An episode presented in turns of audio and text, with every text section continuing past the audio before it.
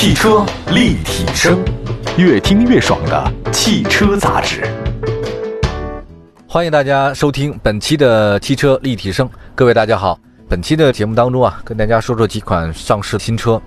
四月二十五号，一汽大众探岳 GTE 正式上市，新车搭载 1.4T 发动机和电动机组组成的插电式混合动力系统，共推出豪华和尊享两版，售价呢是二十四万九千八和二十五万九千八。新车亮点的话，我们的小编总结了一下。第一个呢是 GTE 家族专属外观，第二个是配备车道保持并线系统、数字胎压监测，还有 ACC 自动巡航。你别觉得这个东西啊是个车都有，我告诉你，在大众身上啊那很难得的。大众嘛，一来是价高 配少，向来如此。他能给你配这个东西，他觉得自己很良心了。我也不知道为什么他们怎么会这么奇怪的想法。自主品牌早就配上了，而且不觉得这是亮点，而他们觉得自己是。还有第三个亮点是搭载 1.4T 发动机加电动机啊，这个插电式混合动力，据说它综合油耗呢是百公里两升啊，这个也就是账面了，真正实际跑起来你跑一试试。新车外观方面是在这个燃油版基础之上加了一个，还有 GTE 的专属的共红色，还有 logo，还有一个叫对 C 型的 LED 日间行车灯，前后保险杠及侧裙，高亮的黑材料，嗯，辨识度很高。说轴距吧，大家关心轴距，那就说二七三零，因为它加电动机了嘛，所以轴距跟燃油版的好像有点不太一样。内饰方面的话呢，它还依然像现在大众所有的这种趋势一样，呃，向你驾驶员侧边的倾斜一下。配置方面吧，它十点三英寸液晶屏，你看见没有？别的车都十三、十二点三，它是十点三。但是你知道吗？他说的十点三跟你十二点三，其实肉眼不会那么感觉出来的。对，但它就给你小一点。但你差这两英寸，你知道差多少吗？那个价格，那差海了去了。还有十八英寸的轮毂自动大灯，全景天窗，十二项的座椅调节。无钥匙启动等等，LED 灯、大灯随动转向，还有八英寸的多媒体触屏、虚拟踏板及电动尾门等等。探岳呢 GT 有五种驾驶模式。那动力方面的话呢，这个探岳 GTE 呢由 EA211 1.4T 发动机和永磁电动机同步来做。它具体的数据不讲了。一汽大众为了平衡积分嘛，双积分政策，它没有这个政策，它不会搞这个东西。但是大众探岳其实这两年做的还是不错的啊。去年六月份的时候呢破万，九月份破两万。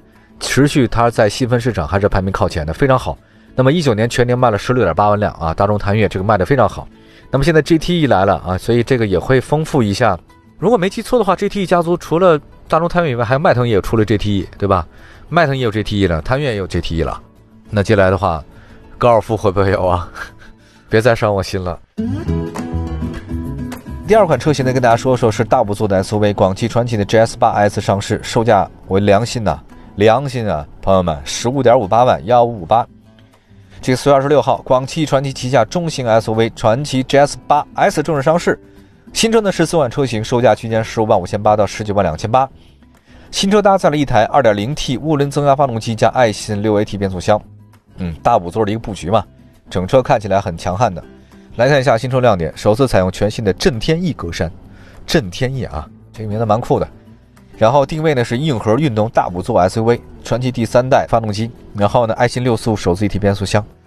我其实蛮喜欢广汽传祺的它那个 SUV 的，我觉得它是难得在所有的 SUV 当中不那么圆润的几款。就之前我我不知道为什么国内它可能是中性风吧，所有的 SUV 呢搞得都圆不拉几的，圆头圆尾，甚至我原来比较喜欢的那什么吉普啊哈，它都搞的这种方式了。据说叫大眼萌哈，两个眼睛很萌很萌的摆在前面。我觉得，既然你要想搞这种中型的 SUV、中大型的 SUV，你就得硬派一点吧。你开这车的人，他都是老爷们儿，对吧？搞得还那么圆润，我觉得这个是太违和了。来看一下中型 SUV，空间方面自然是它的优势啊。GS8S 的后备箱在五座时最大容积呢是八百九十二升，第二排座椅放倒，行李箱呢可以达一七七四。那么同时，GS8 的 S 行李箱盖板下有个储物格，使得行李箱容积再提升一百升。它这就是为你出门打造的嘛。动力方面的话，刚才说到了 2.0T GDI 发动机，比上一代的这个发动机啊，2.0T 那发动机它增大功率百分之二十五，扭矩提高百分之二十二，全面满足国六 B，匹配是六速手自一体变速箱，爱信的六速手自变速箱，你别看它好像六速啊，比较传统，但它确实是没毛病，这个经过历史考验的。还有一个轴距它是2720，呃，不是很大啊，但是它这个车呢空间还是可以。其他像车载系统、云平台系统啊，它也都有什么双导航模式、OTA 升级啊、智能语音配置都是有的。这个车型呢是大五座 SUV，我觉得中型 SUV 当中啊，我们国内不缺乏翘楚了。像这个长城啊、呃 H 系列，还有包括广汽传祺，还有长安系列，三大系列品牌的车型，总有一款适合大家的。各位可以完全是选择这个。你开这几款车上路的话呢，已经非常合适了。这个先说到这里啊，我们待会儿呢再看看其他的车型，还是 SUV 啊。另外还有我比较喜欢的一个车型，雷克萨斯的电动出来了，一会儿回来。汽车立体声。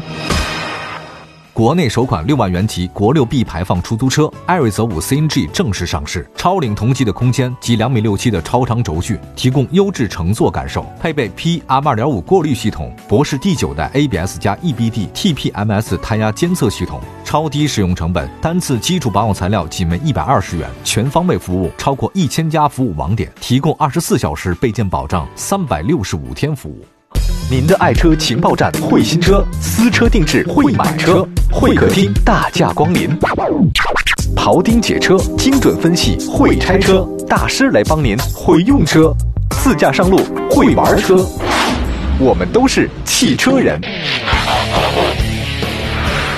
继续回到节目当中啊，本期的汽车立体声为大家呢带来了四款新车，下一个车型呢再看看续航超过七百公里，小鹏 P7 补贴后售价二十二万九千九。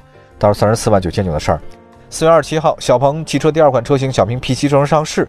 新车定位是纯电的中大型轿车，采用极简风格设计语言。后驱超长续航版的车型，NEDC 达到七百零六公里。那么售价方面的话呢，新车有八款车型。刚才说了是二十三到三十五万之间嘛，这基本上这个数。还有一个，它有个自动驾驶辅助系统，当然得选装。这个选装呢是三万六，你要求购买用户选装价格两万，就是你全都买了便宜点。再来看一下新车亮点的话呢是轿跑风格。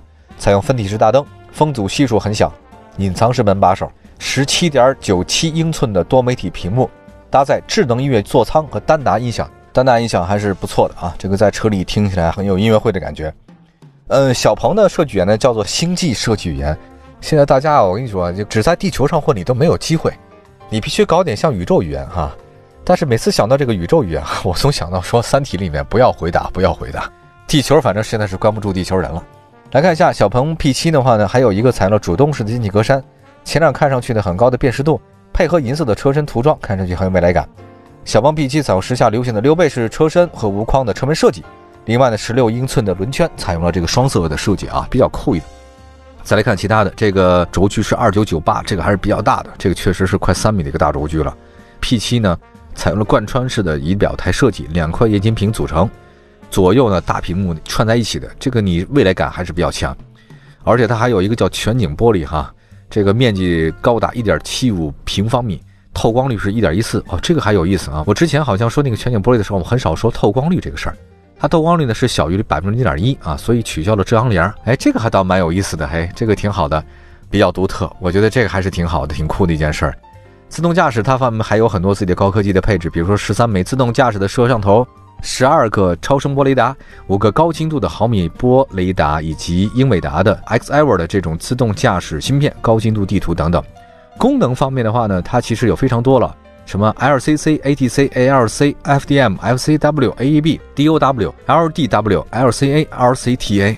如果您不知道我刚才说的是什么的话呢，请各位输入电脑中自己查一下，好多呀。我们来看一下它的功率吧，大家也关注一下，峰值扭矩是三百九十。四驱高性能版的话呢，在前后桥各搭载一台电机，这个最大扭矩是六百六，零到一百公里加速是四点三。同时，小鹏汽车呢，根据这个德国团队据说开发的 P7 底盘调教过，NEDC 工况之下，后驱的长续航版本的是五百六十八公里，后驱的超长续航智享以及尊享版是六百五十六，那最高的是多少呢？是七百零六。它有一个快充啊，充电的话呢，十分钟续航可增加一百二十三公里。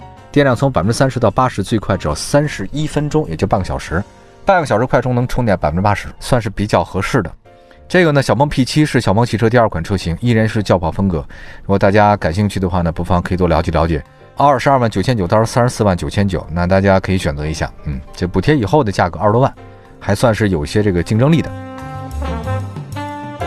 最后一款车型跟大家说，雷克萨斯首款的纯电动车型 UX 三百 E 正式上市，售价是三十六万二。